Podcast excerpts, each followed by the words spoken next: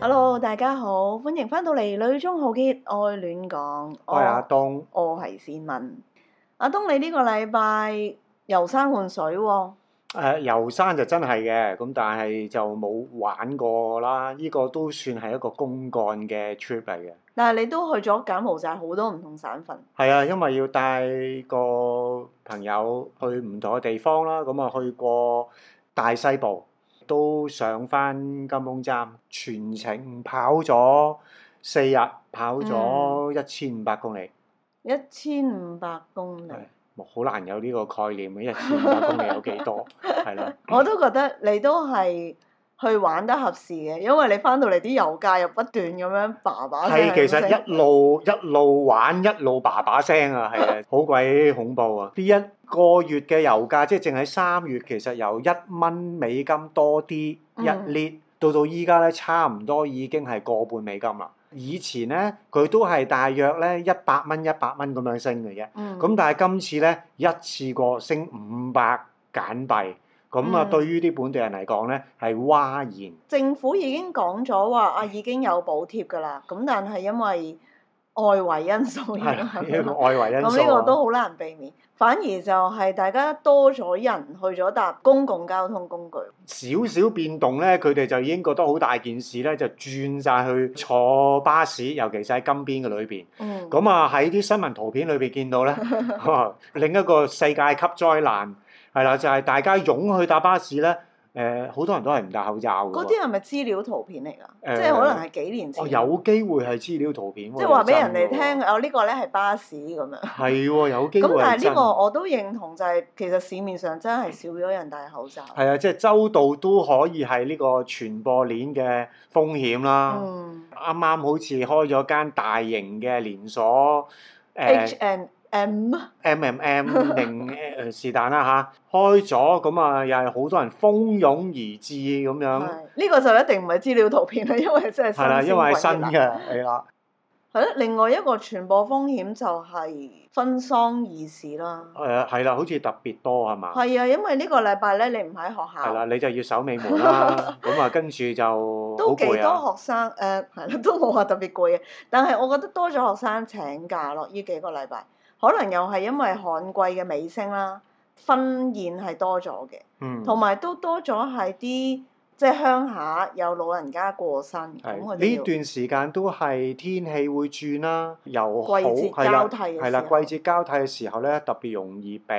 係，咁但係又係一樣啦，就係佢哋喺呢一啲嘅聚會都係唔會有口罩。係啦，即係唔。會戴口罩啊，忘記晒啊咁樣啦。我哋都有老師，其實係咪已經群體免疫咗啦？佢哋覺得可能係咯 唔知啊。即係我哋都有老師都係咁樣啦，係咪？屋企人結婚咁樣，去婚宴翻嚟，跟住全部都賴晒嘢咁。即係四月係即係柬埔寨嘅新年咁啊，嗯真係放假季節咧，可能我哋啲學生就更加唔穩定啦。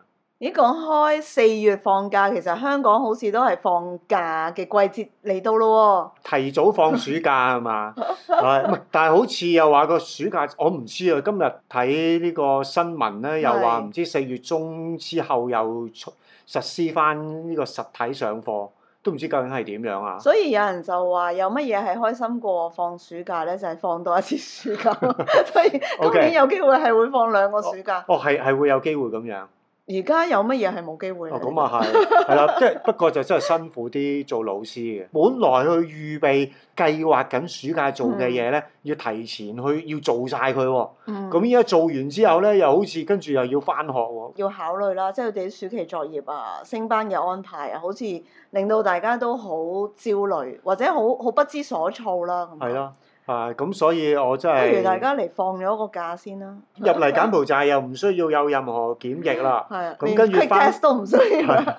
唔係要 quick test 嘅係嘛？冇啊柬埔寨好似冇 quick 係 test 啊喎，連 quick test 都冇晒喎，係喎。跟住翻香港依家就可以七日搞得掂啦，係啦，係咯，幾好啊咁樣。咁啊，都希望呢一個變動係最後一個難關啦。即係嚟緊都唔好再有啲咁多突如其來嘅政策嘅改係變。啦，即係五時花六時變係啊咁，真係醫護已經係辛苦㗎啦，做老師其實真係覺得好辛苦。好，咁不如就趁呢一次咁奇怪嘅提早暑假，我哋就講下全新暑假。全新嘅係啦。不如你講下你好久遠之前嘅事啦，但係你點樣過你嘅暑假？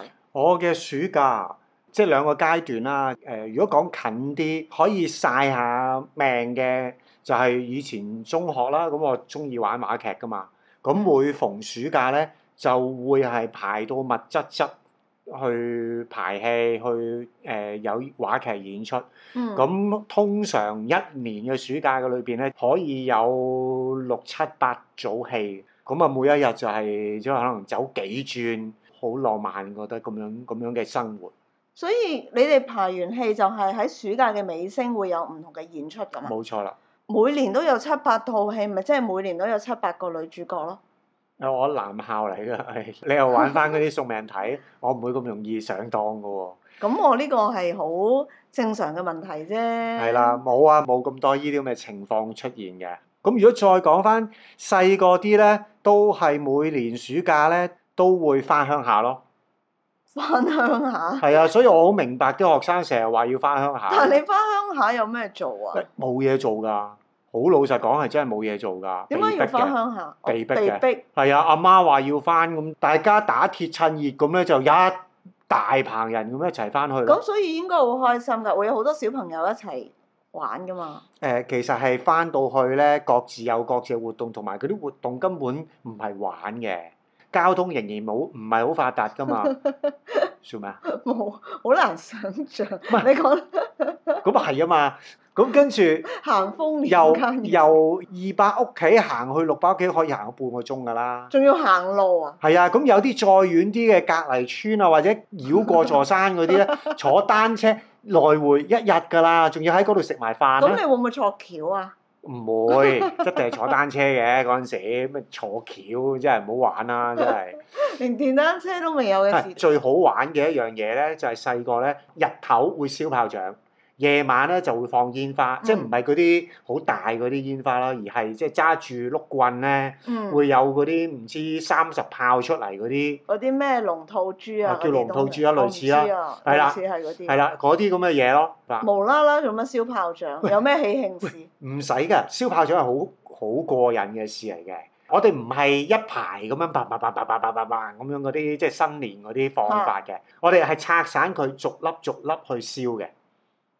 一粒嘅意思即係一條好細嘅係啊炮仗，係啦，咁我哋有好多唔同玩法嘅，即係最低級嘅玩法咪即係擺埋一邊咁跟住點咯。但係嗰陣時細個咧都已經會好驚㗎啦嘛，一點着個藥引咧就嗯哇雞咁腳咁走㗎啦嘛。要更加雞咁腳咁走咧，其實仲有幾個 玩法。嗯，最普通、最入門級嘅咧，就係炸泥板咯，即係擺喺啲泥氹度，咁啊嗯跟住照樣點藥引，嚇，係啦，邊個走得慢嘅咪成身都係咯，哦，咁無聊嘅，係啊，跟住係嗱，依個梗係無聊啦，第二級啊過癮啦，第二級咧係炸牛屎，好核突咯，係啦，插落啲牛屎度，然之後又係咯，要鬥快走咯嗯，哇！嗰啲嗰啲真係過癮，再高級啲嘅咧就係我哋要揸住佢咯，邊一個揼得最慢嗰個咧就會贏咯。但係大家嗰陣時已經好緊張，望住自己嘅炮係仗啊啊嘛。，係啊，咁但係知道邊個揈得最早，邊個揈得最慢㗎哦嘛？我想問咧，你哋有冇試過嗰啲電影劇情咧，就係、點一個藥引啦，跟住大家散開之後就發覺，係啊咦點解咁耐嘅？然係之後啦，跟住行埋好控埋佢，跟住 佢先嚟爆啊有嘛冇。試過呢啲好咁似樣？都會有嘅，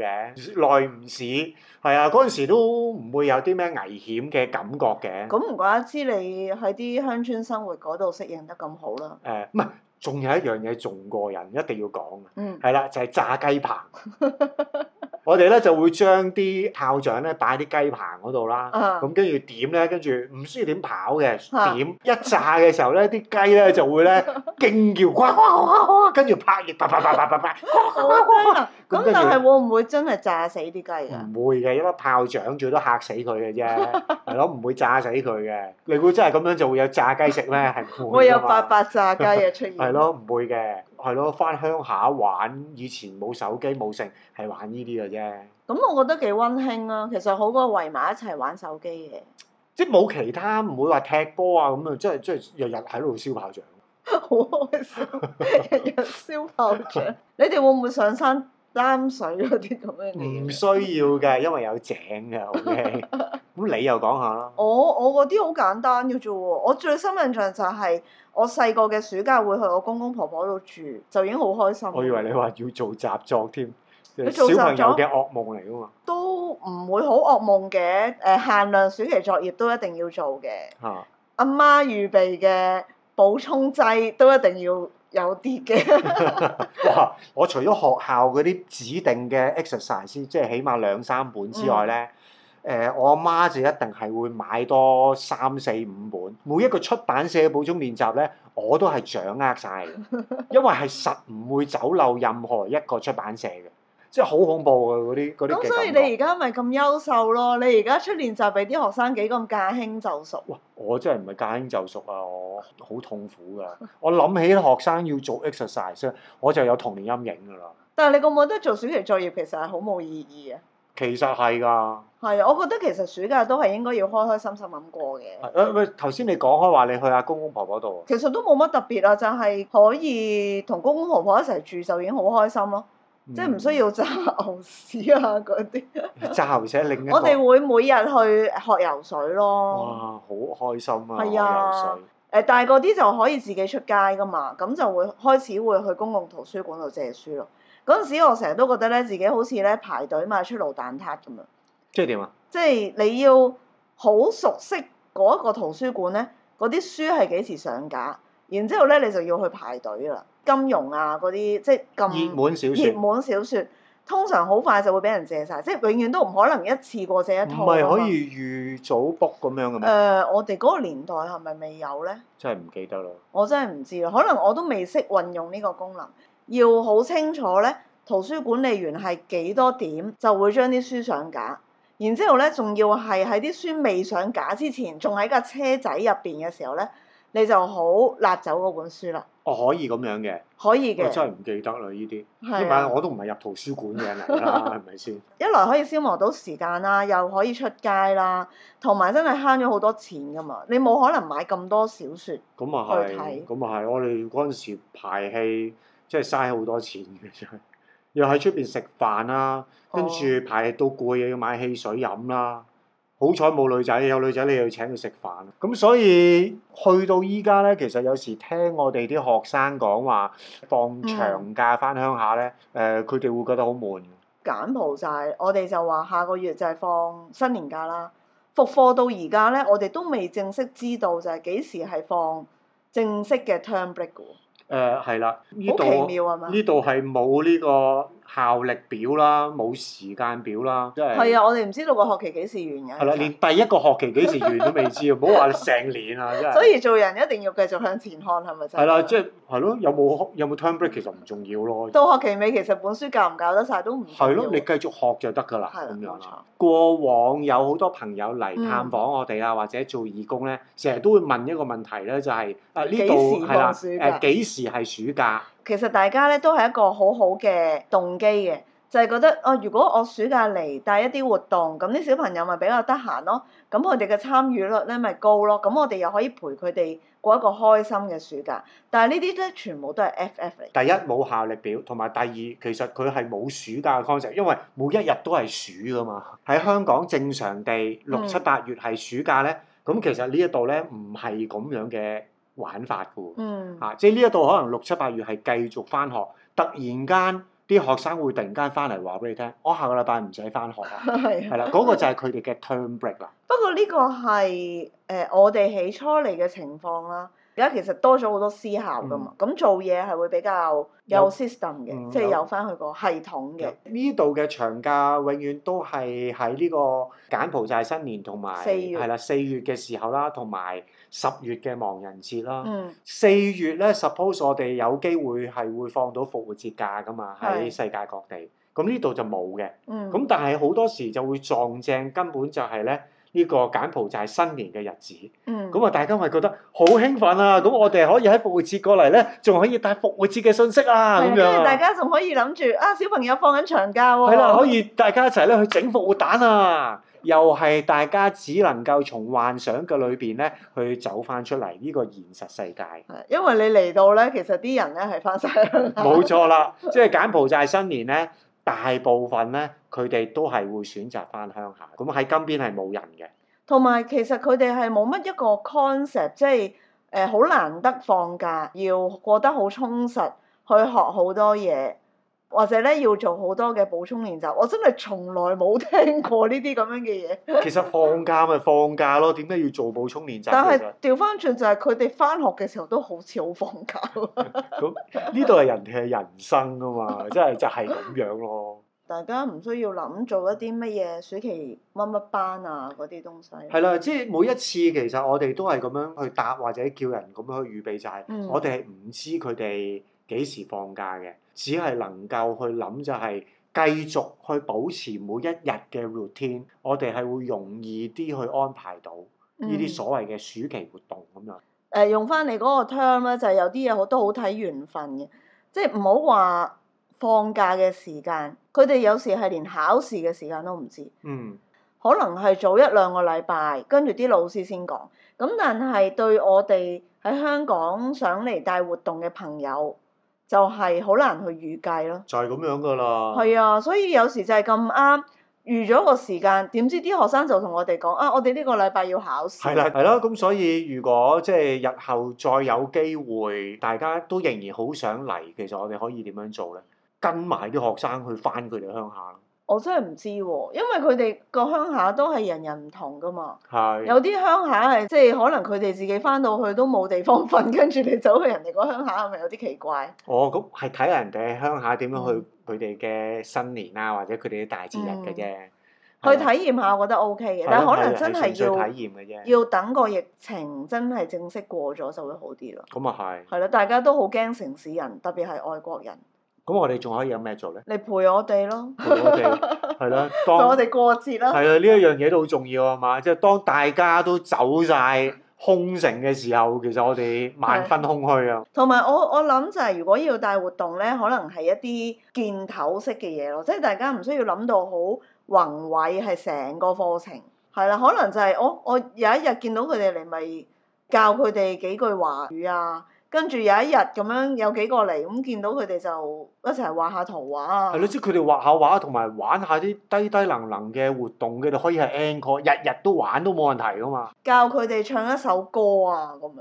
你亦都要預咗就係可能每日嚟嘅人都唔一樣。咁但係我覺得呢啲嘅小活動其實就已經 消磨咗一個。誒、有意義梗係好啦，但係其實更重要嘅就係、既然係玩，就要玩得開心咯。如果我哋要佢哋咧玩嘅過程有好多思考，諗好多嘢，佢反哋而係會覺得好痛苦。啊係啦，佢哋痛苦，佢哋 enjoy 唔到個過程咧，其實仲個效果係仲唔好啊。係我哋嘅小朋友好多時玩就係啲好直接嘅活動，即係譬如跳橡筋繩啦、踢毽啦，咁呢啲其實都係佢哋會玩得好開心嘅嘢。有依啲嘢就總好過佢翻到鄉下，又係碌手機同埋係冇冷氣。嗯，又唔可以周圍去，嗰種絕望咧，係啦。如果我哋有有即係一啲嘅活動可以同佢哋一齊，可能啊又真係會唔同啲咯。不過都係要接受一個現實嘅，其實佢哋同你細個嘅時候都係一樣，翻唔翻鄉下咧係冇得揀嘅。我嗰日先同個細路傾偈，我就係提佢，你學過嘅嘢成日都唔記得，就係因為咧你成日都翻咗鄉下。咁跟住佢就同我講，佢話老師我都唔想嘅，其實翻鄉下好悶。一個六歲嘅小朋友講嘢嘅語氣，成個 never 咁樣。佢連人生嘅態度都好 never。想嚟放暑假嘅朋友就係、你自己都要 enjoy 到呢一個暑假咯，即係唔好諗住就係啊，我嚟到呢一度咧，我為呢一度嘅人去做啲乜嘢。其實嗯如果你係可以 enjoy 到就係、我都係嚟柬埔寨去去過一個假期。係啦，係啦，即係其實係一個假期嚟。係，啊，咁我就覺得大家都會好開心，冇錯。一個輕鬆嘅狀態。係啊啦，趁依家暑假，即係隨時嚟啦，唔需要驚差會，唔需要驚教會噶啦，中意嚟啊嚟啦。 又等跟住咧，啲政策又變噶啦，OK，唔好等啦，唔好開會 啦。好啦，嗱，等你哋啦，Yo，好，咁我哋下個禮拜喺機場見啦。真係喺機場直擊，好啦，拜拜。好，再見。